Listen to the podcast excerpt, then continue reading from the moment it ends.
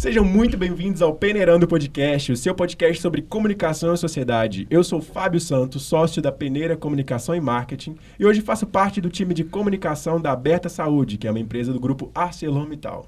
Eu sou Isabela, estudante de publicidade, influenciadora digital e trabalho com marketing de afiliados. Eu sou Silas Lopes, sou designer gráfico e trabalho na equipe de criação da Garda Consultoria e Marketing. Eu sou Felipe Viana, sou sócio do Fábio aqui na Peneira, trabalho no marketing da Sleepwalkers e nós produzimos o Planeta Brasil, a Land Spirit e o Outlet.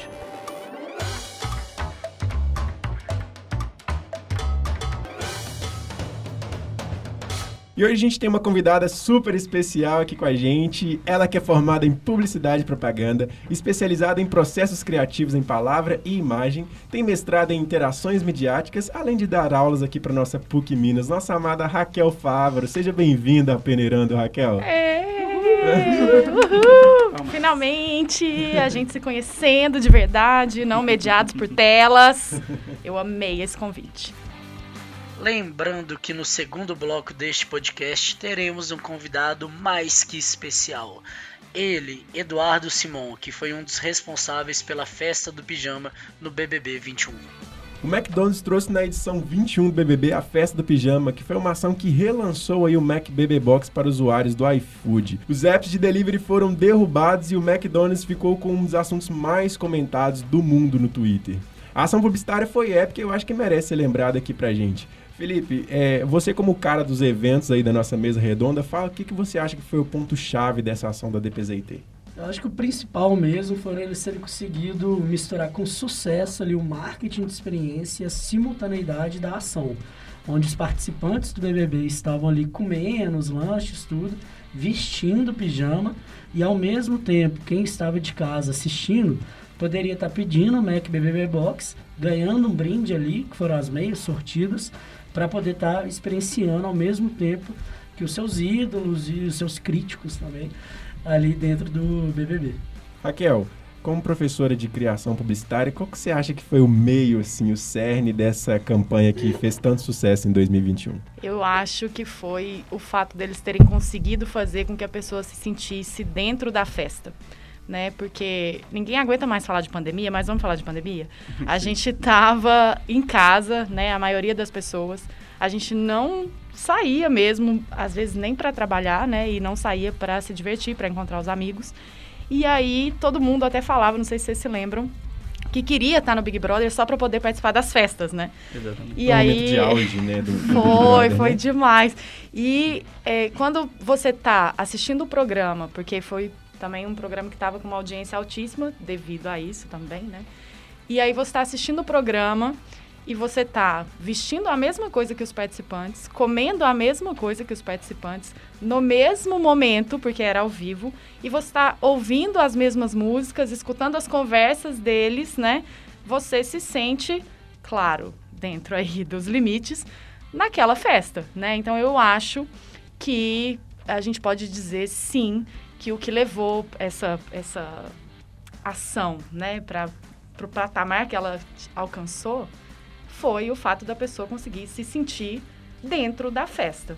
Podemos dizer que essa, cria... essa parte de se sentir um pouco mais próximo da marca, né? Criar essa intimidade do público que estava em casa, preso ali mais de um ano já, é, conseguir se aproximar dos participantes que estavam lá vivendo uma coisa que cá entre nós todo mundo queria estar vivendo naquele momento, né?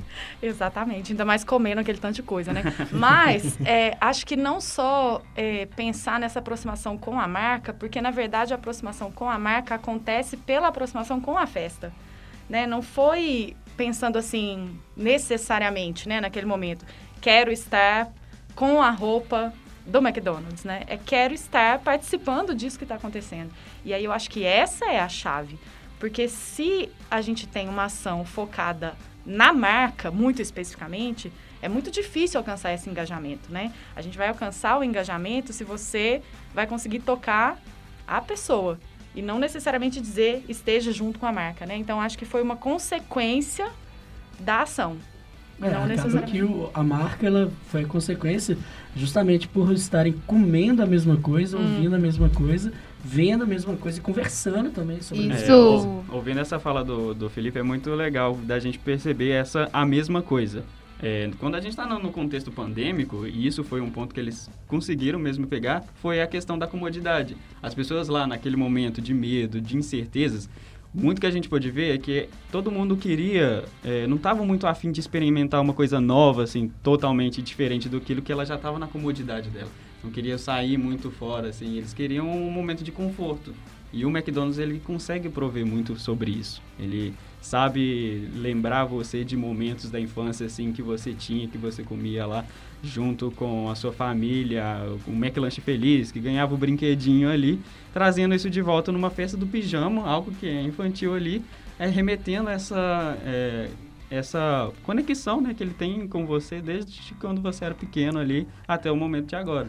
Isso que vocês falaram de estar no momento certo ali para a pessoa que está assistindo.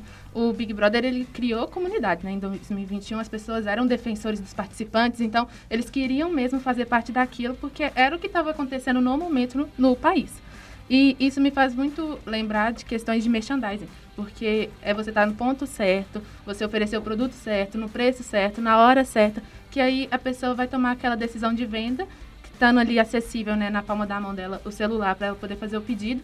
Isso vai converter em vendas para a marca, é, porque esse que, para mim, foi o grande, o grande ponto. Eles ofereceram tudo no momento certo. A pessoa ia, a pessoa querendo participar, o produto de qualidade, eles vendo como estava sendo feito ali. É, o timing foi perfeito. O timing foi perfeito para uhum. tudo dar certo. Exato. E aí acho que você falou uma coisa importante também que tem a ver com o sucesso da, da ação, que é a praticidade e a facilidade, né? Também tem a ver com o que o Silas falou do conforto ali, que é simplesmente você abrir o aplicativo do iFood, que as pessoas já têm no celular. Era confiável. E, exatamente. Você só abriu e pediu, né? Não tem muito segredo, não tem que baixar alguma outra coisa, você não tem que esperar na linha por um tempo, né? Então, acho que isso também é uma coisa interessante da gente pensar, porque, bom, por exemplo, o McDonald's podia ter feito isso 10 anos atrás? Podia. Teria tido o mesmo resultado? Não. Porque a nossa relação com os apps, por exemplo, de delivery, mudou absurdamente. Inclusive na pandemia, né? Falando de pandemia de novo, é, a gente viu esse crescimento que eles estimaram aí, que foi mais ou menos o que a gente ia levar cinco anos para para alcançar foi em seis meses, né? É, então isso daí é um negócio que é interessante demais, porque além de você conseguir dizer para o cara, olha, você está comendo junto com o Gil do Vigor, porque você está comendo a mesma coisa, na mesma hora, com a mesma roupa, né? É, é, dizer assim, é muito fácil você comer esse sanduíche com o Gil do Vigor. É só você dar dois cliques aí no seu aplicativo. Então, isso também é muito interessante da gente pensar, né? E, e refletir sobre como é algo que aconteceu agora e que talvez não pudesse ter acontecido antes, né? Essa é uma pergunta que a gente estava até é, se fazendo antes da edição 22 BBB, é se é, essa festa do pijama da, no mesmo molde acontecesse fora desse cenário pandêmico, é, ela teria tanto sucesso? E, e, esse ano a gente viu que realmente não, né? A resposta é completamente não, porque ali a gente estava num cenário onde esse tipo de estratégia de marketing ela é automaticamente impulsionada, porque não tem para onde você ir. Era um momento auge da pandemia que o que você tinha que fazer era ficar dentro de casa, né? Exato. E é, usufruir das comodidades que a tecnologia acaba te dando e o iFood é uma dessas, inclusive, como você disse, né? Todo mundo migrou para lá obrigatoriamente. Então a gente pode enxergar entre aspas assim como um ponto positivo da pandemia, essa evolução é tão grande em tão pouco tempo do nosso país, né? E do mundo todo, para falar a verdade. Nossa, eu me arrepiei todo aqui você falando ponto positivo da pandemia, mas infelizmente faz sentido. Ai, não! Infelizmente, eu acho que é meio complicado a gente enxergar é, como assim, mas desse, dessa forma, né? Mas eu acho que é interessante a gente pontuar porque a pandemia em si ela foi algo muito ruim, inclusive continua sendo, né? Mas teve esse ponto de evolução tecnológica onde todo mundo meio que teve que ser obrigado a evoluir tecnologicamente. Ou você evoluía, ou você ficava para trás e acabava que você morria. E como eu disse no início, esse ano o McDonald's ele acabou fazendo essa essa mesma tática, né, que não foi muito como o ano passado. Então a gente tem essa pergunta meio que respondida. Em um cenário diferente daquele, a tática não funcionava. Foram pioneiros, foram inteligentes, mas é, foi só para aquele momento. Agora é hora de repensar e se refazer e criar novas tendências. Até porque agora a, a gente já está num momento de flexibilização muito maior do que era no ano passado, porque não estava nada flexibilizado. Então, hoje você pode ir numa loja, lanchar, você pode sair de casa tranquilamente fazer o seu trabalho, é, igual, não, igual não era ano passado. Então, É, essa flexibilização... Pegando esse gancho da flexibilização, eu acho que o principal ponto, assim, além do marketing de experiência e da simultaneidade, foi a questão do marketing digital, dos quatro pilares ali que o McDonald's se beneficiou estrategicamente, que foi a questão da TV aberta, pegando ali o Brasil inteiro, o Twitter e Instagram no pico do pico na pandemia, porque estava todo mundo lá, não estava ninguém em bar, restaurante, não estava ninguém fora de casa, e é, a questão dos aplicativos de delivery também que estavam no pico de acesso. Aí juntou esses quatro pilares ali que fez realmente explodir os pedidos, usuários reclamando que estavam com dificuldade de realizar o pedido.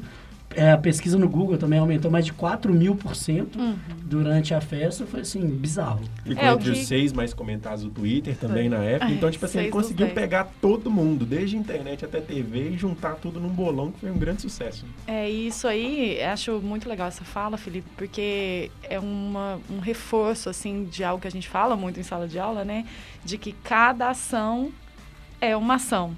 Não é uma coisa que deu certo hoje, que vai dar certo amanhã, ou que deu certo para o fulano, que vai dar certo para mim, né? É sempre percepção, muita atenção ao momento social, né? Muito A- de mercado. Exatamente, né? Uhum. Isso aí eu acho sempre alunos de primeiro período, assim a gente fica falando, né, gente, ó, é pesquisa, é informação. Não é só copiar. É, não é só o que você acha que é legal, né? Vamos pensar como é que estão as coisas que às vezes parecem que nem estão relacionadas. Ah, deixa eu ver o momento social aqui para ver a ação do BBB, que é um reality, que é tido como né, uma coisa fútil e tal. Não, as coisas estão totalmente ligadas, né? é, o que o Felipe falou de estar em vários locais, né? De estar na internet, de estar na TV Uhum. aberta. É, o Big Brother é um reality show transmediático.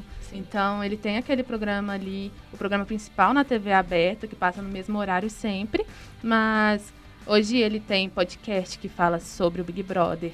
Ele tem outros programas, é aquele que tem a Rafa Rede Kalimann, BBB. Rede BBB, Tem programas programa que, da Globo. Sim, é, tem a Sônia Abrão, que tem um programa que fala sobre o BBB. Isso é de outra incrível, emissora incrível. falando sobre o Big Brother. E a gente tem também a internet. E aí, acho que essa, tanto a ação quanto o Big Brother é um sucesso porque ele é transmediático. Então, você tem ali na TV as pessoas que elas lógico que tem uma parcela da população que só assiste não vai ter assim um acesso à internet mas tem aquela parcela de pessoas que não assistem o programa mas sabem tudo que está acontecendo porque vê na internet porque está no Twitter está no Instagram então sabem tudo as que está acontecendo ali e, e isso é, é que alavanca ainda mais tanto a ação, porque a pessoa estava acompanhando ali a ação da festa do pijama e estava com o celular na mão. Então foi muito fácil para ela pegar ali e já fazer o pedido.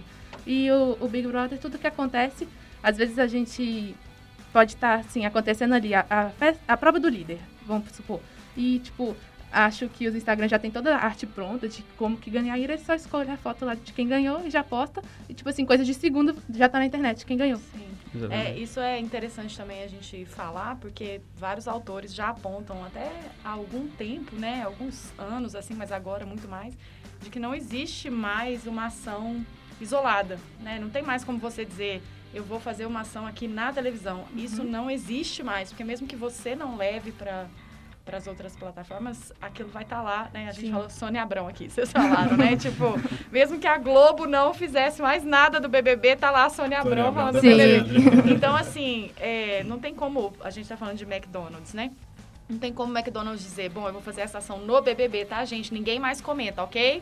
É, Instagram proibido, ninguém pode falar isso aqui. Twitter, ninguém comenta, hein, gente? É só TV. Não tem Então, assim, Tanto é que é não muito existe mais, do né? objetivo deles. O Eduardo Simon, que Exato. era o CEO na época da, D- da DPZT, né, que fez toda essa campanha, ele fala que o objetivo deles não sempre é só a venda. Lógico que tem a venda ali, mas eles querem gerar conversas. E o que, Uhum. que gera conversas é colocar na rede que é peixe. É, Você sim. vai falar em qualquer outro local que vai gerar uma conversa. Gente, é, sabe o, o, o meme, o Eu Fui, Eu Tava? Sim. É isso. Todo Exatamente. mundo quer.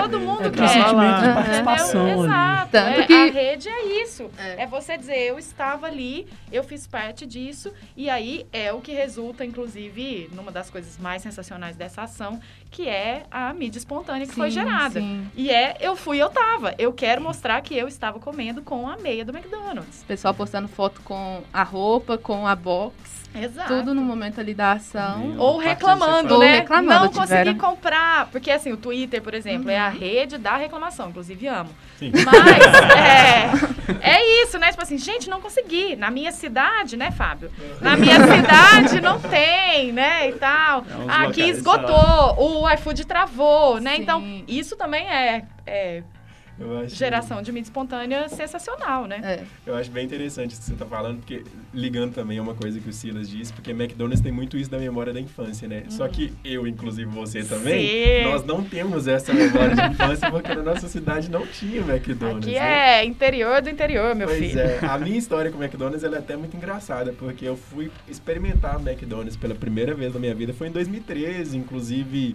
eu cheguei a comprar um McLanche Feliz e eu tenho um brinquedinho guardado Por até favor, hoje. não fale quantos anos que você já Eu não vou nem comentar. E, e, tipo assim, por mais que eu já era adolescente, né, é, eu não tenho essa memória de infância do McDonald's, Uhum. mas mesmo assim eu tenho um carinho pelo McDonald's, porque eu sei que tem uma história, principalmente depois que eu comecei a estudar publicidade, eu sei da importância do McDonald's para o nosso mundo de publicitário, né? É algo que a gente tem que olhar e se inspirar mesmo, porque principalmente esse estudo de mercado, esse- essa pesquisa de, de momento, de timing que eles fizeram na festa do pijama, é uma coisa que, sinceramente, eu fico impressionado até hoje. Como que eles conseguiram chegar nessa, nessa, nesse ponto exato, assim, de como servir aquela festa, da estratégia, de imaginar o que queria acontecer e tudo dá super certo. Eu achei isso incrível, incrível. Eu, como publicitário, eu acho que essa é é um case, esse é um case, assim, que a gente pode se inspirar bastante. A gente É. pode pegar muito do, do princípio de assimilação e de consistência mesmo que eles têm na conversa dele com o público. O McDonald's, desde sempre, ele tem essa conversa de ser intimista. É, ele vem construindo há anos diversos, a gente sabe de toda a campanha que fez de remodelar o nome McDonald's para os apelidos que as pessoas dão, trocar o Perfeito. nome, falar Mac, Maczinho, Maczice, ah, o jeito que você come, a É Maczeira que como você o João tem. Branco diz, né? É mudar sempre para continuar sendo sempre o mesmo. E eu pe- acho essa frase Ah, incrível. Não, e pegando esse de citação, tem uma frase também do Kotler, que é se você criar um caso de amor com seus clientes, eles próprios farão sua publicidade. Que vai muito em cima disso. Tipo assim, você consome o McDonald's ali, não é pra fazer propaganda. Mas, consequentemente, você vai postar ali a foto da bandeja, a foto da comida, do É pijama. porque você ama muito tudo isso. É exatamente Você isso. cria defensores de marca. Foi boa, ali. foi boa. McDonald's ele faz isso. Isso é muito bonito de ver. Eu acho até lindo de ver, assim, por causa que você é amigo da marca. Você tá sempre com ela, ele tá sempre ali com você, desde a sua roupa agora, do seu alimento que você tá comendo, aquela plaquinha que eles fizeram que você consegue modelar, tem um M assim, você consegue escrever o que você quiser nela ali como decoração. Isso é sensacional. Ela, o McDonald's ele tá entrando na sua vida, não falando assim pra você comer, só comer o lanche deles, não. Ele quer realmente estar ali no seu Sim. dia a dia. É um Exatamente. pós-venda, né? É o, Pós-venda. e é o dionisíaco, né? Vamos lembrar das aulas aqui, meninos. Mas assim, é você fazer propaganda fingindo que não tá fazendo. É. Exatamente. Né, e envolver a pessoa é, não por características do produto, né, mas por sensações, experiências e aquele, aquele esquema, né, que a gente sabe muito bem, de fazer com que a pessoa se veja ali, né, e veja como aquilo faz parte da vida dela, ou como aquilo se parece com o que ela quer na vida dela, ou o que ela gosta. Puxa, como essa marca pensa como eu, né? A famosa emulação. Então, assim, é, eles realmente fazem isso muito bem. E essa questão da experiência, como a gente já falou antes aqui, é assim, né? Pra arrematar o negócio e não deixar dúvida de que Isso vai dar certo. mostra a força da marca, né? Uhum. O McDonald's já tem a marca consolidada, então Número um de mercado. é, a gente sabe que, tipo assim, tem os defensores, os lanches de qualidade, que eles sempre vão falar bem ali do produto. É, e a- acho que, assim, uma coisa muito bacana nessa ação, que mostra como ela foi bem planejada, é o quanto que ela foi autêntica, porque a gente já tinha visto, né? A gente sabe que o McDonald's, ou o McDonald's não, o Big Brother, ele vende roupas pro, na internet, ele vende roupão do líder, ele vende acessórios que estão na casa. Então as pessoas querem ter algum pedacinho, ter alguma coisa que liga aquela edição, mas às vezes não é acessível.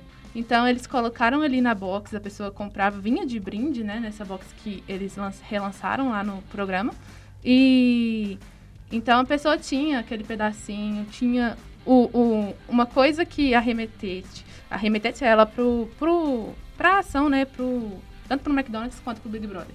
Podemos dizer que o, o, Big Brother e o McDonald's em si saiu da verticalidade e partiu para a horizontalidade, né? Parou de servir somente um determinado é, grupo de clientes e passou a servir todos, sim, né? Sim.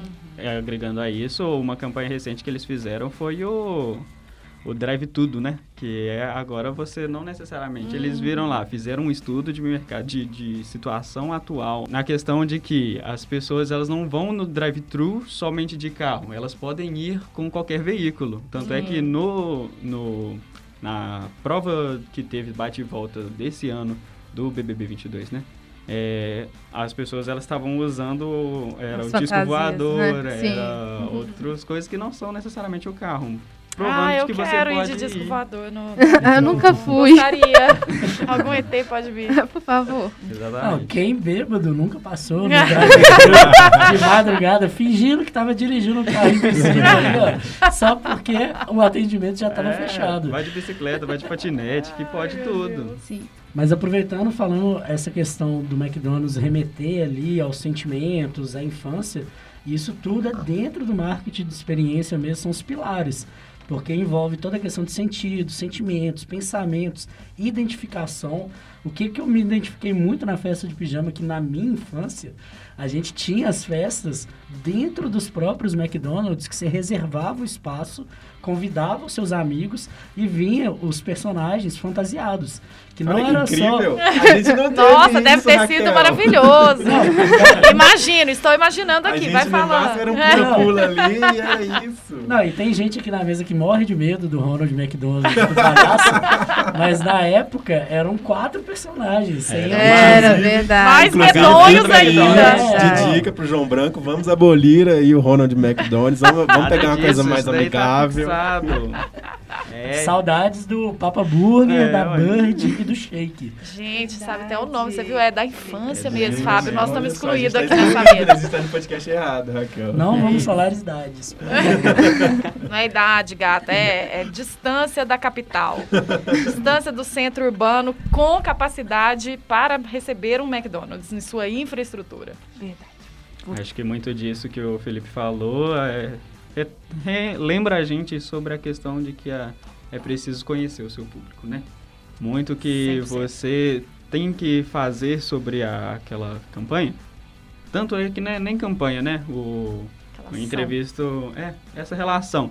A gente vê na nossas, nos nossos estudos de gestão de, de negócios, gestão de marketing, em que você ter uma relação com o seu público é o essencial. Você conhecer com quem que você está falando, você conhecer, estabelecer este, essa intimidade como o McDonald's tem com o seu público, é o que gera essa, essa marketing orgânico ali, uma conversa bacana. Uhum. Uma coisa interessante que Kotler fala né, no, no livro dele do Marketing 4.0 é que você tem que saber muito de, de grupos que você vai falar para que a sua ação ela tenha sucesso. Aqui, né, A gente uhum. vê a questão de que hoje em dia, até na época que foi escrito, é, ele fala bastante sobre os subgrupos que têm mais influência dentro das mídias digitais. Enquanto você está nas plataformas digitais, você tem grupos que são mais influentes. Ele fala sobre as mulheres, ele fala sobre os cidadãos da internet, os netizens, e sobre os jovens. E acredito que essa campanha que eles fizeram abordou bastante isso sobre é, os jovens podendo ali estar tá participando da festa, consumindo aquilo que estava sendo disponibilizado e postando né, na rede, que é o que é o, o bate-papo, né, o boca a boca, o marketing boca a boca, em que você vai espalhando ali e aquilo ali que gera aquela aquele gatilho, fala assim, ó, oh, galera tá, tá fazendo isso também e eu quero participar. Eu fui, eu tava. Eu fui, eu tava. E a, a bastante disso é, é, visto nesta campanha. A gente conseguiu pontuar diversos princípios aqui de marketing que foram utilizados e que podem ser utilizados não somente por marcas grandiosas como essa, mas também no mercado em geral. Você saber e entender onde que você está situado é o que funciona basicamente para você utilizar esses princípios é, de forma correta. E, e, esse entendimento vem muito da conversa, né, com o cliente. Então, a marca já não tem mais um monólogo, não é aquilo que, tipo assim, uhum. o que a marca fala é lei e você tem que aceitar. Não, as pessoas hoje opinam, elas gostam de compartilhar ali as experiências delas. Muitas vezes a gente pega até referência de cliente, a gente não confia mais naquele é, scriptzinho, né, que a marca às vezes descreve um produto. A gente gosta de ver ali é, as experiências dos consumidores e aí a gente parte de, desse princípio, se a gente quer ou não o produto, se a gente quer ou não consumir o serviço. Então, a gente tem muito mais um diálogo hoje onde a, a marca escuta o cliente e faz a partir daquilo o que ela decidir, né? Se ela vai ou não escutar, uhum. mas ela partindo disso, ela sabe o que, que o cliente quer, como ela pode melhorar a experiência, como ela pode melhorar o produto para fazer ainda valorizar ainda mais o que, que ela está entregando. Tem, tem, tem duas marcas que eu particularmente eu sou muito apaixonado nesse, nesse quesito publicidade, né? O primeiro é Itaú, que eu acho que é sensacional, e, e em segundo fica o, o McDonald's, por quê? É, a gente vem aí de, um, de uns estudos de marketing que é o tempo todo batendo assim, ah, você tem que reforçar sua marca, você tem que reforçar sua marca para as pessoas lembrarem da sua marca. Então, se uma vez que você criou assim essa identidade, vai, vai batendo nela que uma hora ela vai ficar.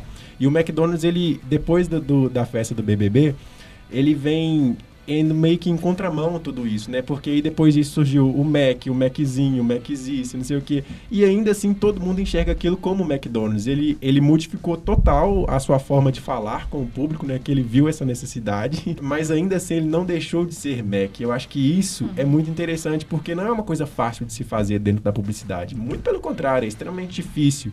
É, por mais que o McDonald's ele tenha essa linha de infância, remete a, a sentimentos, etc e tal, ainda assim é uma coisa difícil de fazer. Você, entre aspas, mudar a marca porque não mudou, né? É, é meio que um apelido para uhum. na ideia de aproximar. Mas ainda assim, você fala Mac, você lembra do McDonald's. Uhum. Se eu falo Maczinho, você lembra do McDonald's. Se eu falo Maczão, você lembra de McDonald's. Então, qualquer coisa que eu falar vai lembrar o McDonald's, né? Então, ele tá quase que onipresente em todos os lugares, assim, da publicidade. É, isso é uma coisa que realmente só uma marca muito forte consegue fazer. Tem uma base excelente, né? Exato. Que é, é exatamente a intimidade, né, gente? É. Quem é essa pessoa? É o fulano. Ah, mas para mim, o apelido é tal. Né? É intimidade. E aí, quando a marca consegue fazer isso, realmente é um um patamar excelente, assim, é, né? Porque é o sonho de todo mundo, de todas as marcas, né? Uhum, você vai construindo aquilo ali desde sempre. Tanto é que você falou que para ter a chegar onde chegou, a marca ela precisa já estar tá nesse, uhum. nesse poder, nessa identidade dela que você já consegue saber que ela é a número um do mercado. Outras marcas assim que conseguiriam chegar lá é aquela começar por baixo. Todo mundo tem que começar de algum lugar, obviamente, mas você consegue construir essa relação. Você lá, desde que o seu pequeno negócio ali, você vendendo o seu produto, escrevendo uma carta à mão, tendo aquela intimidade, tendo aquela interação um carinho, social, um, um carinho, com o cliente. Você vai começando assim, uhum. assim até o momento que você vai costurando todas as suas ações da mesma forma que o McDonald's costura delas, ligando uma ação à outra, você parecendo que é uma ação conjunta, é, você consegue realmente ter essa construção de relacionamento. Vamos dando sequência aqui o Peneirando Podcast e para nos ajudar a entender um pouquinho mais sobre o case do McDonald's, estamos aqui com Edu Simão, ele que é pai de três meninas que ele mesmo diz que são os bens mais preciosos da vida dele, formado em publicidade e administração de empresas e é sócio fundador e CEO da Galeria Estratégia de Comunicação, que tem em sua cartela de clientes empresas aí como a Natura, McDonald's e Itaú. Edu, seja muito bem-vindo ao Peneirando Podcast. É, obrigado, obrigado pelo convite. É um prazer estar aqui, falar de coisas divertidas, contar um pouquinho das curiosidades, os bastidores desse case que fez tanto sucesso é, para o McDonald's. Tenho certeza que a gente está bem curioso para saber, hein? porque esse case deu muito trabalho para a gente. A gente tem muitas perguntinhas interessantes aqui para fazer para você. Bacana. O Edu, e uma curiosidade que a gente tem aqui desde o início da produção desse trabalho é como que foi o início dessa ação, né? De onde que saiu essa ideia de ah, vamos fazer uma festa do pijama no, no BBB 21. e quais foram as estratégias assim, que vocês usaram para chegar nesse case final?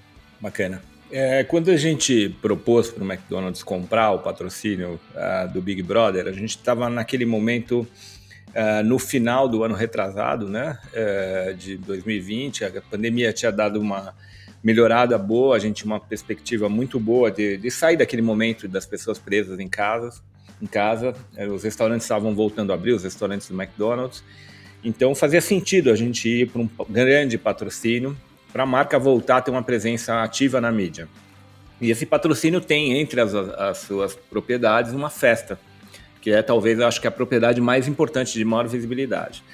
É, tão logo a gente fechou o patrocínio, no começo do ano seguinte, 2021, a pandemia voltou a ter um momento é, é, importante aí de, de, de, contaminação, né? E a gente não tinha como retroagir, não tinha como voltar atrás no, no, no patrocínio.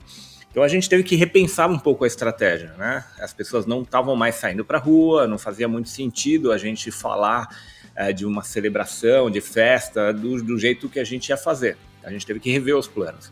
Uh, então, o raciocínio uh, simples, e, e, acho que a simplicidade muitas vezes ela é genial, porque ela é, é, é, é ela é difícil de ser encontrada, né? É, foi como é que eu faço uma festa em casa quando eu estou preso em casa? faço uma festa de pijama. Né? E foi isso que a gente propôs para o cliente. Né? Vamos fazer uma festa do pijama. Né?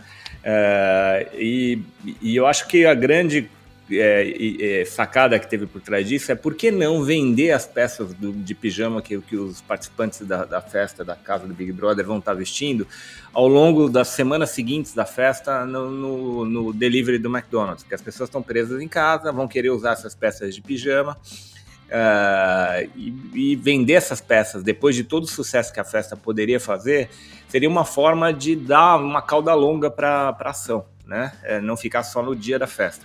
Que eu acho que foi o que fez o, a conversa continuar depois do dia da festa, né? Então, óbvio que é uma marca que todo mundo gosta, que é uma love brand, quando, como a gente costuma dizer, mas dá um pouquinho de chance das pessoas participarem da festa, vendendo as peças, as peças da, que as pessoas estavam vestindo na festa, foi um, um jeito da gente é, aumentar o engajamento das pessoas com o tema da festa. É, e, e, aí começou essa história, né? Por isso que a gente escolheu, uh, respondendo a tua pergunta, o tema de, de ter uma festa do pijama. Você estava esperando essa repercussão toda porque realmente foi um case de muito sucesso, né? Não teve um lugar que não estava falando sobre a festa do pijama do BBB. Olha, eu te confesso que é, a marca é muito popular, né? E a gente vem numa jornada nos últimos anos em tornar a marca ainda mais pop, né? que é difícil, é diferente de deixar ela só popular, né? Pop é, é falar a linguagem mais jovem, é tornar uma marca desejável para o público que consome é, linguagem pop, né?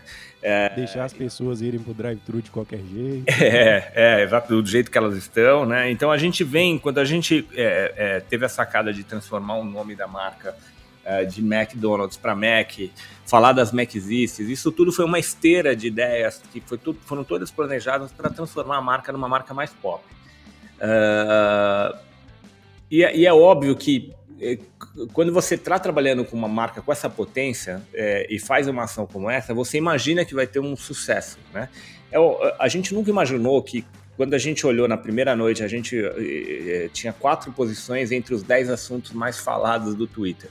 Isso é muito. É muito raro isso acontecer. Né? Eu, eu não me lembro de uma outra marca que conseguiu isso. Eu acho que era a segunda, quarta, a quinta, a nona, alguma coisa assim. Uh, e, esse, esse efeito é, é, é muito interessante para a marca, né? Então, a gente esperava um grande sucesso, a gente sabia que, que isso ia, obviamente, entrar na, na, na, vida das pessoas, na conversa das pessoas, mas eu acho que a gente, é, obviamente, não estava contando com, com, com, um sucesso tão grande, né? É, o sucesso foi tamanho que o iFood teve um, grande problema quando as vendas começaram do, dos pijamas, das peças dos pijamas, porque travou, assim, é, caiu o sistema deles porque eles não davam conta de atender tantos pedidos é, para o McDonald's.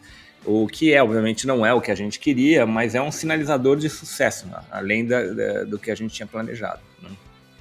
Uhum. Edu, pegando isso que você falou sobre o iFood, é, a escolha do parceiro né, para essa ação foi porque eles já eram patrocinador também do Big Brother ou teve algum outro motivo? Eu acho que ali é uma conjunção, né? Eles são patrocinadores do Big Brother, eles são parceiros já do McDonald's Delivery. A gente também fez ação no, no app do McDonald's, né? Se você lembrar, tinha um QR Code na tela que você podia baixar o app do McDonald's, ter acesso a descontos exclusivos. Então, é, foi ali uma. Foi bem ampla assim o, a, a, as oportunidades de contato é, com o consumidor e o iFood foi uma, uma delas, né? É, sim, o fato deles serem patrocinador ajudou, porque obviamente a gente não tinha problema em divulgar, não tinha nenhuma restrição com a Globo, mas eles já eram parceiros de delivery da, da marca. Né? Uh, agora, falando até um pouco de curiosidade, que eu imagino que vocês tenham aí é, um pouco. As pessoas sempre, quando falam desse case, querem saber um pouco dos bastidores. Uh, é, melhor, é, a melhor parte. É, a gente, quando sentou com a Globo e foi uma reunião que a gente fez na agência com o Boninho e contou a história, a primeira reação dele foi: não, mas pô, é uma festa, as pessoas querem se arrumar, não de pijama. E, e é óbvio que quando a gente explicou o contexto para o Boninho, quando a gente explicou o que a gente queria com isso e a lógica de a gente não está numa situação normal, não faz muito sentido ter uma festa normal, a gente quer uma festa que converse com a realidade, as pessoas estão trancadas em casa, né? É, ele comprou imediatamente a história. E a partir daí, a nossa maior dificuldade foi como é que a gente ia montar um restaurante, porque a gente não. não a comida do McDonald's, é, é, para ela representar lá dentro do Big Brother a experiência que as pessoas têm na loja, não dava para eu trazer de longe. E, então a gente montou uma cozinha com funcionários do McDonald's dentro da casa do Big Brother, do lado de fora ali, né? não exatamente onde estão os participantes. Isso foi um desafio de logística enorme porque você tem que levar funcionários, tem que testar todo mundo de Covid, você tem que levar ingredientes. Então, assim, foi, é, foi muito difícil, né? E, e, e, e, a surpresa dos participantes foi tamanha que teve, teve gente que comeu quantidades absurdas, assim, de, de sanduíches. Assim. Aproveitaram e tiraram. É, o pessoal da Xepa tirou o atraso ali, né? Porque o pessoal tá preso. Eu, curiosamente, eu tive é, na semana passada, é, acho que quinta-feira, é, num evento de encerramento do Big Brother desse ano, dentro da casa. É, e eu nunca tinha entrado lá. É, e é realmente uma situação complicada ficar preso lá dentro durante tanto tempo, assim, ó. Eu não sei se eu aguentaria três dias lá dentro, porque é muito colorida. Olha, eu pretendo passar por essa experiência aí, depois a gente conversa. Não, já abriu, as, ó, já abriu, já abriu as inscrições pro ano que vem, é, de verdade. e eu falei pro Boninho isso agora, eu falei, Boninho, como é que as pessoas ficam aqui, sei lá, dois meses, três meses, porque é sufocante. Então, você imagina que de repente tem uma festa de uma marca que você ama, servindo à vontade o sanduíche que você cresceu comendo, que você gosta, e você podia escolher. Eu não sei se você lembra, a gente bolou uma esteira onde os sanduíches sim, ficavam vindo sim. e as pessoas iam lá e pegar. Quer dizer, é, aquilo tudo era assim. É, se eu pudesse sonhar um dia em pedir algo é, é, na minha vida, o que seria? Bom, uma esteira onde vem todos os produtos que eu amo do McDonald's seria um sonho. É, é, exatamente. Então as pessoas.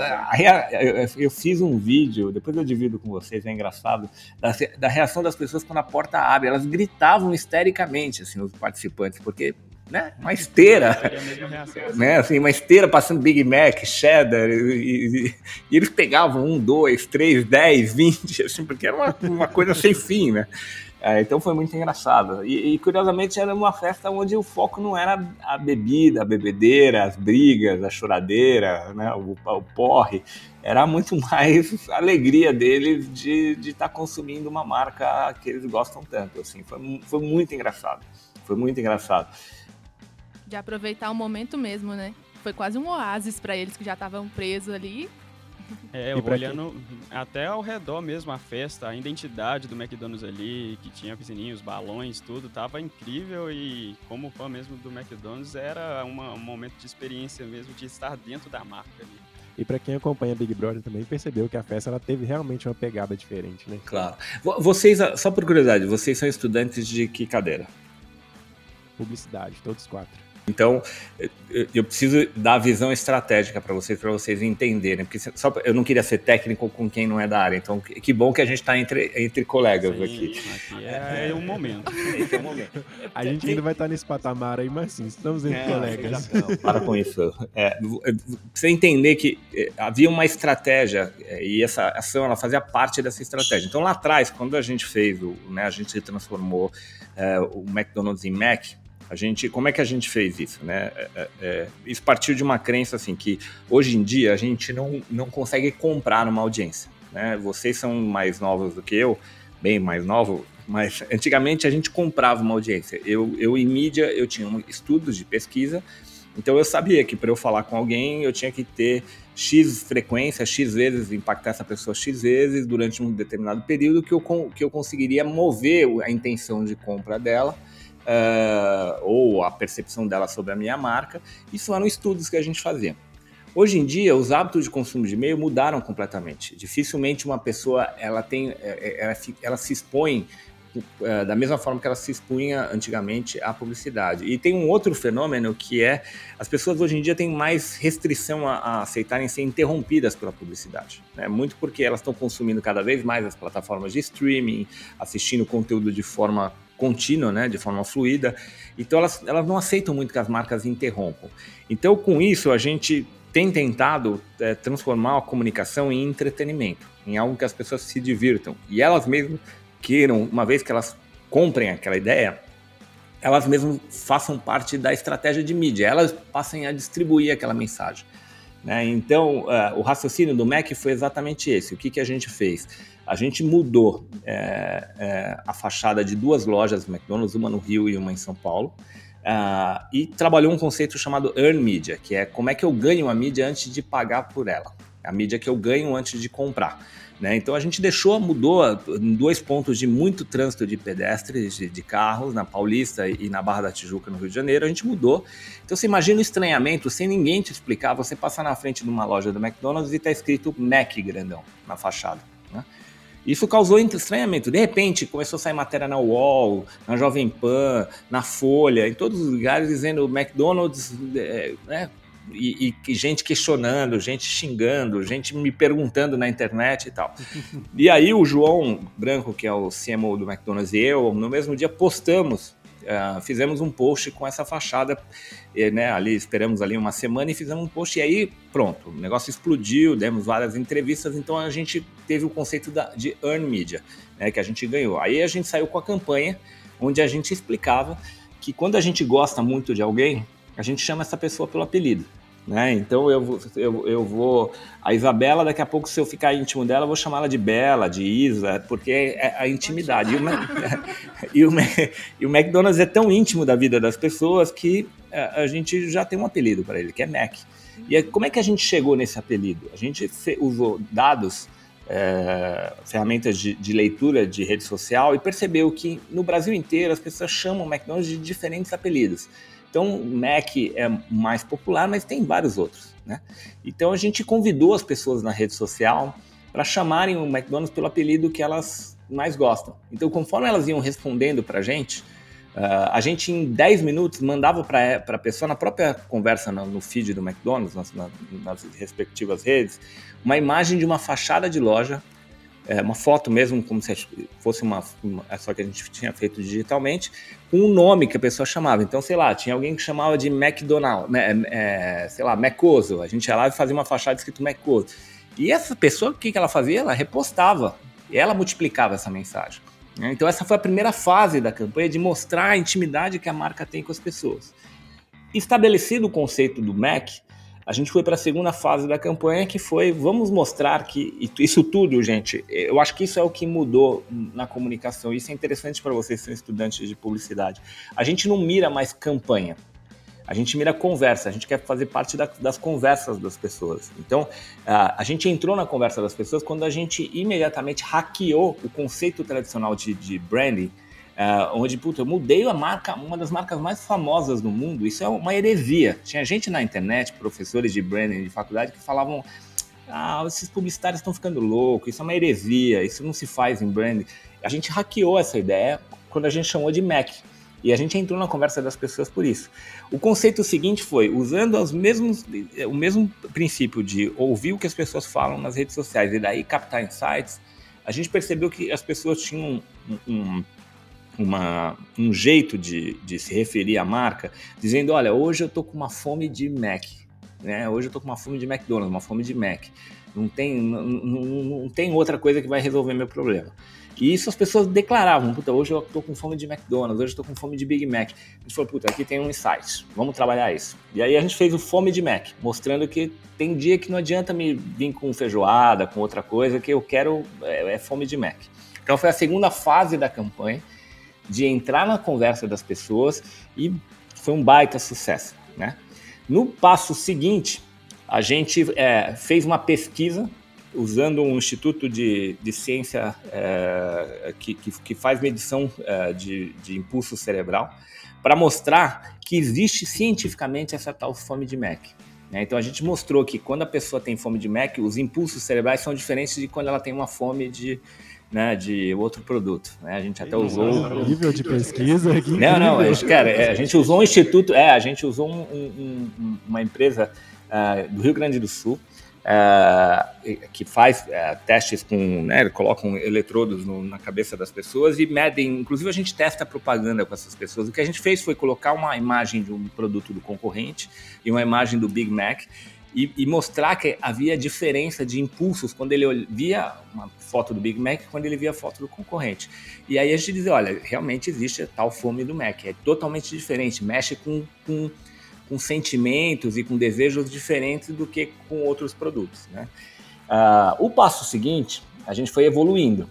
A gente foi criou o conceito da Mac Existe. Por quê? A gente também vendo a conversas na rede social, nas redes sociais, a gente percebeu e as, as, pessoas, manias, as manias dos consumidores. Então tem gente que pega o nuggets e molha no, uh, no molho do Big Mac, tem gente que pega a batatinha e coloca dentro do sundae, tem gente como eu que, que pega o cheddar, coloca a batatinha dentro do cheddar, fecha o sanduíche e molha, né? Porque, de novo, você vai tantas vezes no McDonald's ao longo da tua vida que, que, que você... Isso é errado. É. Cara, são 9h28, até as, as 10 meses vocês vão estar morrendo de vontade de ir no McDonald's, eu garanto pra vocês.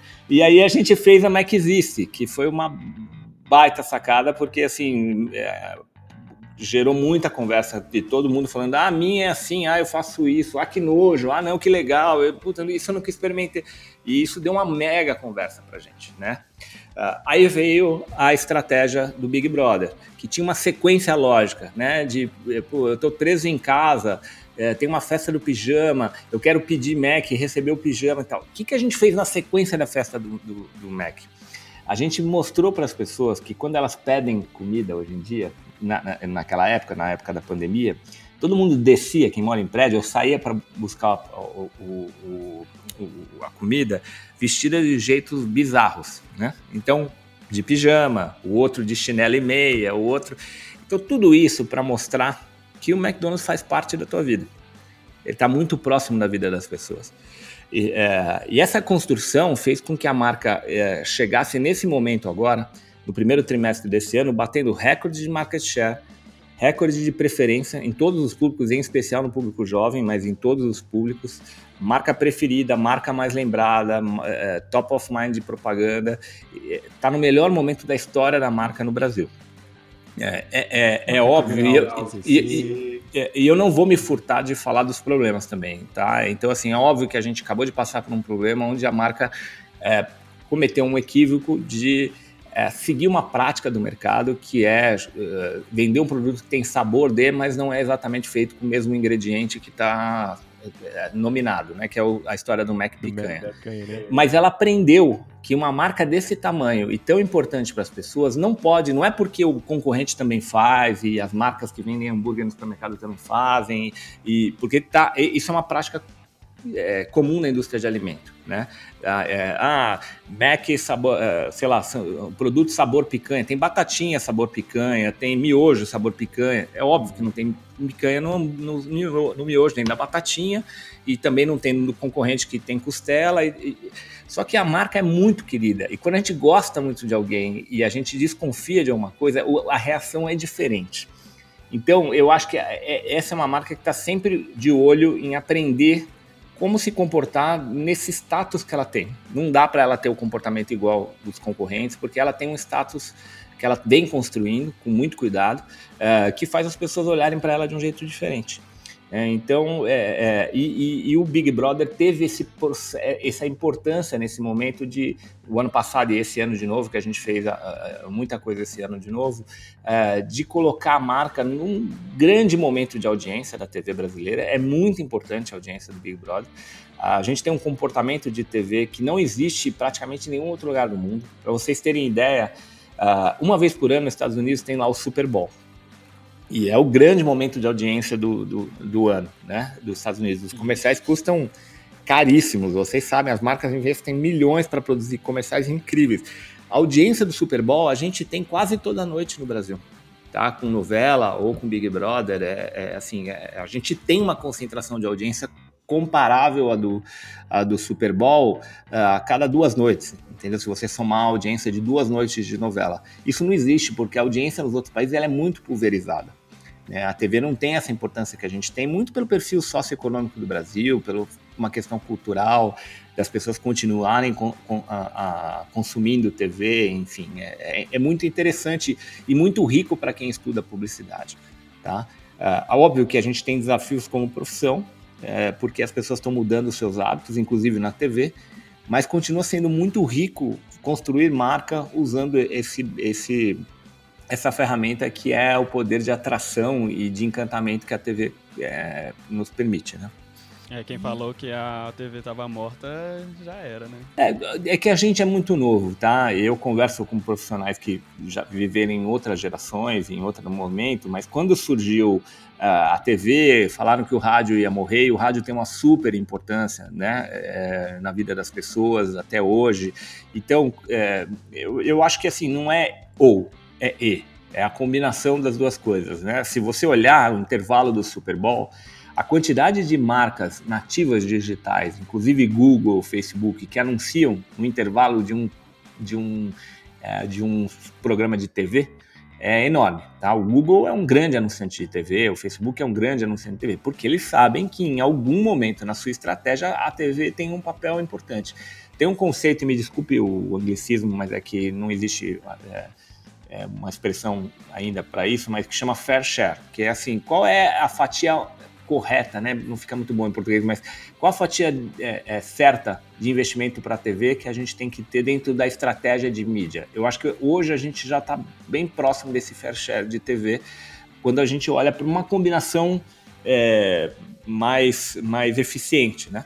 É, a marca McDonald's, que é que a gente veio aqui discutir hoje, ela tem um uso combinado de meios super interessante. Eu, eu, se você olhar o quanto ela investe, por exemplo, em mídia urbana, é muito interessante, que é super pertinente para eles. Eles têm lojas nas ruas, então é importante você ter mídia urbana cercando essas lojas, né?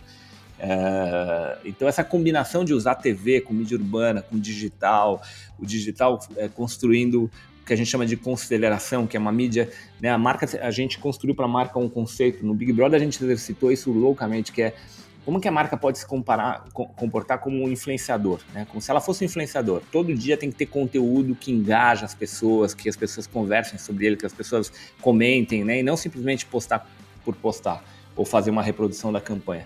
Dificilmente a gente põe campanha no feed do McDonald's, a gente põe conteúdo, conteúdo que as pessoas se divertem, dão risada, piada, ou coisas que elas querem ver, né? E de vez em quando tem campanha também, mas assim, muito conteúdo exclusivo, mesmo quando é campanha, é conteúdo exclusivo para o trabalho de social. Né? Só eu falo, gente, desculpa, eu falo pra caramba. Não, relaxa. A gente tá aqui é para isso mesmo. Mas pensando em todo esse planejamento que vocês fizeram, a gente tem sempre aquela curiosidade também de saber o que, que deu errado no planejamento ali em cima da campanha do, da festa do pijama, falando especificamente desse case. Você pode compartilhar com a gente alguma curiosidade assim que não deu tão certo? Não, é curioso porque é, é, a gente, é, é quando olha para a cultura, por exemplo, do Vale do Silício, eles valorizam muito o erro lá, sabe? Porque do erro a gente aprende muita coisa. E no Brasil a gente tem um pouco de.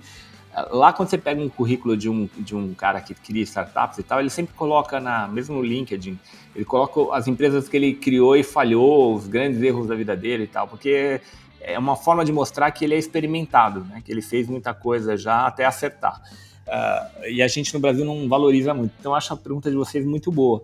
Esse é um case que ele, primeiro, ele nasceu de uma coisa que deu errado, né? Porque quando a gente comprou o Big Brother, é, a gente comprou para um momento em que a marca estava reabrindo as suas lojas. Aí, quando as lojas não reabriram, a gente se viu com pipi não, né? Porque assim, pô, como é que eu vou patrocinar, concentrar um investimento tão grande no começo do ano, que é um risco, né? Porque a marca fica aberta 365 dias por ano. Se eu concentro investimento no ano, vai faltar em outro momento.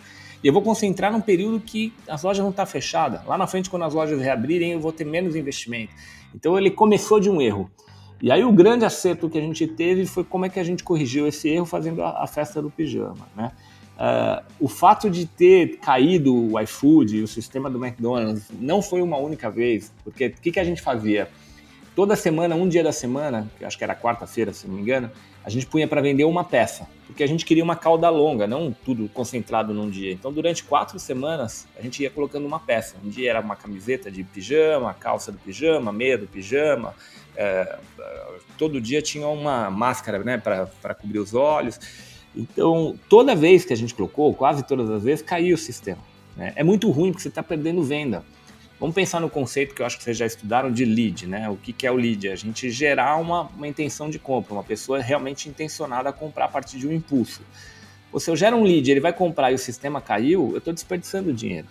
Então isso foi uma coisa que deu muito errado, né? É, bastante errado. Né? A gente teve muita reclamação de pessoas que não conseguiram é, comprar. É, desse erro, a gente, o McDonald's acabou criando uma linha de roupas é, que ele está vendendo hoje. Você pode comprar agora, se você entrar no, no aplicativo do Mac essa, ou na loja. Essa seria, inclusive, a minha pergunta, que eu queria saber se essa estratégia da loja já estava na cabeça de vocês ou se surgiu de um insight interno, assim. Não, mas essa é a cultura do erro que eu venho te falando. É, é, é assim, é importante você pegar os teus erros e, e, fazer alguma coisa a partir deles, né? Então, assim, como a gente percebeu que tinha uma demanda muito grande, maior do que a gente podia até atender naquele momento, das pessoas realmente amarem tanto a marca de quererem porque pensa, por que diabos eu ia lançar uma meia e, uma, e um, e um tapa-olhos e as pessoas iam querer tanto, né? No, no princípio. Então a gente fez um volume conservador ali de peças, né?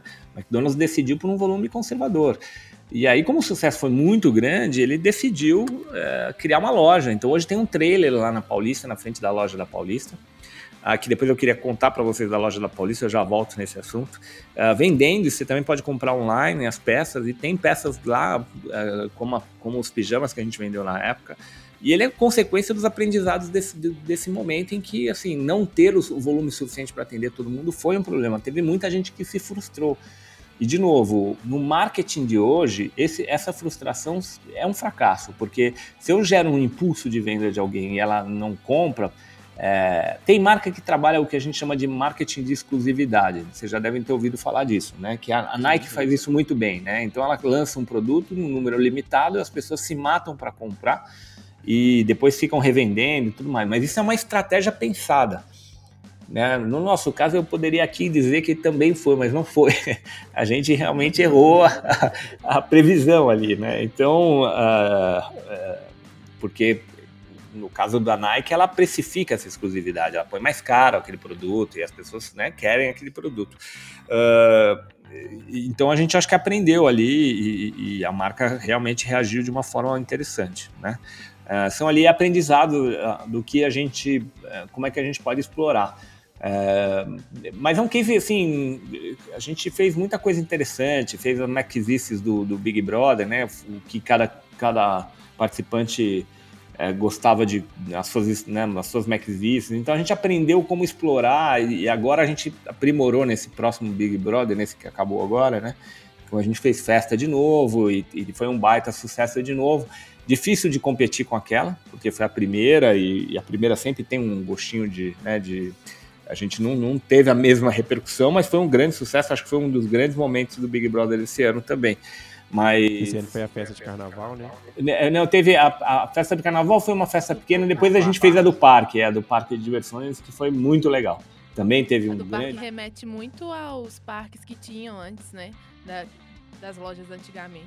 Você acho que pegou bem. é, De alguma forma, a gente está levando as pessoas a, a acessarem as suas lembranças emocionais que, é, É com a marca, mesmo, né? né? Nostalgia. Então, mesmo né, festa do pijama leva a gente a- a lembrar um pouco da nossa relação eh, histórica com a marca, desde que a gente é pequeno e nosso pai chega em casa com, né? Você tá Acho que todo mundo passou já por esse momento em que o pai chega com uma surpresa em casa com o McDonald's. Então, em publicidade isso já foi muito explorado.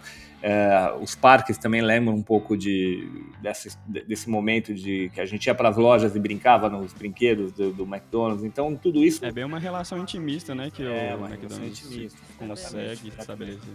E dentro da. Eu, eu falava para vocês do Mac Mill, né? Dentro da nossa estratégia de lançamento do Mac, é, o McDonald's estava para abrir sua loja Mil estava ali desenhando a loja e tal, e a gente falou, não, peraí, vamos transformar essa loja na Paulista na Mac 1000, né?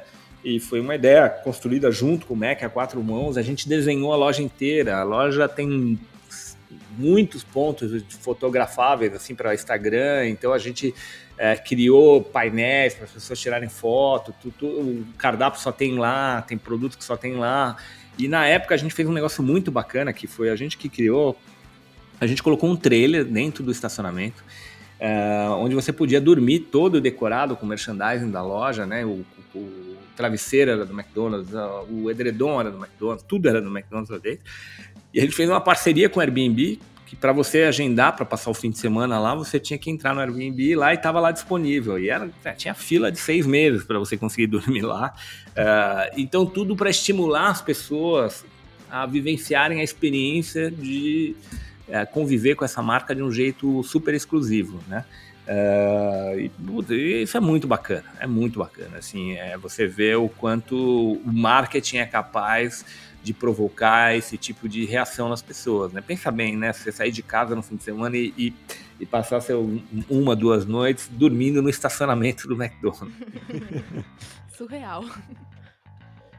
E pensando assim nas próximas edições, vocês já possuem algum planejamento, alguma coisa em mente que você possa compartilhar com a gente? Principalmente se 2023 eu fizer parte é, do elenco. Exatamente. Aí eu vou te lembrar dessa conversa que a gente teve. Eu, eu, não posso dizer que a gente já sabe o que a gente vai fazer no, no, no próximo, senão vai ficar fácil para a Globo negociar com a gente. Então eu não sei nem se a gente vai fechar. Mas o, não, o que a gente sabe assim, o, o Big Brother é um momento importante do ano para a marca, sem dúvida nenhuma, por todo o interesse que ele gera, né? Eu acho que a gente, eu posso responder isso te dizendo que, como eu falei no começo, uma das grandes estratégias que o time de marketing no McDonald's, é, junto com a gente, vem construindo é como é que eu migro meus esforços de construir campanhas para construir conversas, né? Então a gente vai estar aonde as conversas estão. E o Big Brother é hoje um lugar onde as conversas estão, né? sem dúvida nenhuma. Assim como Copa do Mundo esse ano vai, vai ser um grande momento de conversa e esperem, porque o McDonald's vai ter muita coisa legal acontecendo na época da Copa do Mundo. Né? Como. É, vocês sabem que historicamente a gente sempre fez coisas super importantes para a Copa do Mundo. Né? Então. É, é, a gente já criou e já está produzindo muita coisa legal. Assim como o Lola Palusa, não sei se vocês viram tudo que a gente fez, mas pô, a gente colocou uma loja do McDonald's do, dentro do Lola Palusa e fez uma série de ações e ativações para o McDonald's, porque, de novo, a gente vem construindo essa postura pop para a marca. É, de estar tá próxima do dia a dia das pessoas e de, de dos assuntos que as, que as, pessoas estão falando. Se as pessoas estão falando de Lola Palusa, a gente vai estar tá lá. Né? Se as pessoas vão falar de Copa, a gente vai estar tá lá. E se as pessoas continuarem falando de, de Big Brother, a gente vai fazer de tudo para estar lá o ano que vem. E certamente é, eu tive lá, eu falei, eu tive lá com o Boninho dentro da casa e ele está preparando uma série de, de novidades para o Big Brother do ano que vem. Algumas ele andou falando aí já no, soltou vários spoilers. É, spoilers e, e, assim, é um fenômeno, porque com muita competência a Globo soube renovar no, ao longo dos anos, né? A gente vê que a, a, franquia em outros países perdeu um pouco tração, bastante, até deixou de ser usada em alguns países, e aqui continua sendo um fenômeno de audiência, né? Se o brasileiro votasse com tanta atenção quanto vota no Big Brother, talvez a gente tivesse em uma situação melhor. Pontual, pontual, Edu. Muito obrigado por isso. O Brasil seria bem melhor. Edu, então é isso. Foi uma conversa sensacional. Agradecer novamente a sua presença aqui por ter disponibilizado o seu tempo para a gente. Né, eu, publicamente aqui, é, queria convidar vocês e quem quiser conhecer a Galeria. A Galeria é uma agência brasileira, eu fundei a Galeria em outubro do ano passado. É, a gente hoje está aí entre as 10 maiores agências do Brasil já.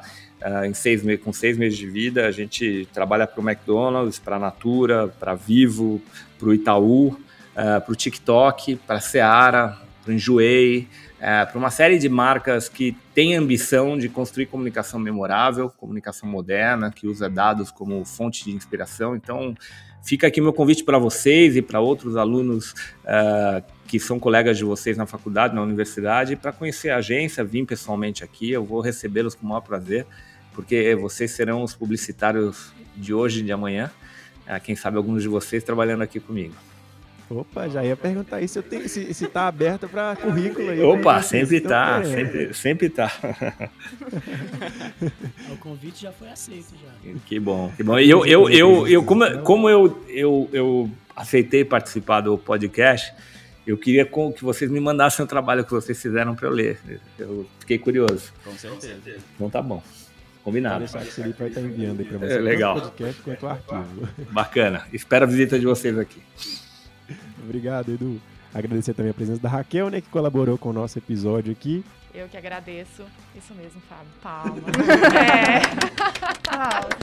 é. Gente, eu adorei, né, o convite, adorei a oportunidade de conhecer vocês, né, fora da nossa aula é, mediada por telas, nossa aula remota. E achei super interessante o trabalho, já tô doida para escutar aí o o podcast, a versão final, para ver o que, que vocês vão cortar das bobagens que a gente falou aqui. Mas adorei, muito obrigada. Contem comigo se vocês precisarem. Tô aqui. A gente que agradece, Raquel. E a você, nosso ouvinte, muito obrigado por estar com a gente aqui nesse episódio. Esse foi o nosso trabalho de conclusão de curso. Até um próximo, talvez. Não sei se tem um próximo, né? Aliás, tem um próximo porque segue com o Peneirando na agência, né? Um abraço para vocês, até a próxima.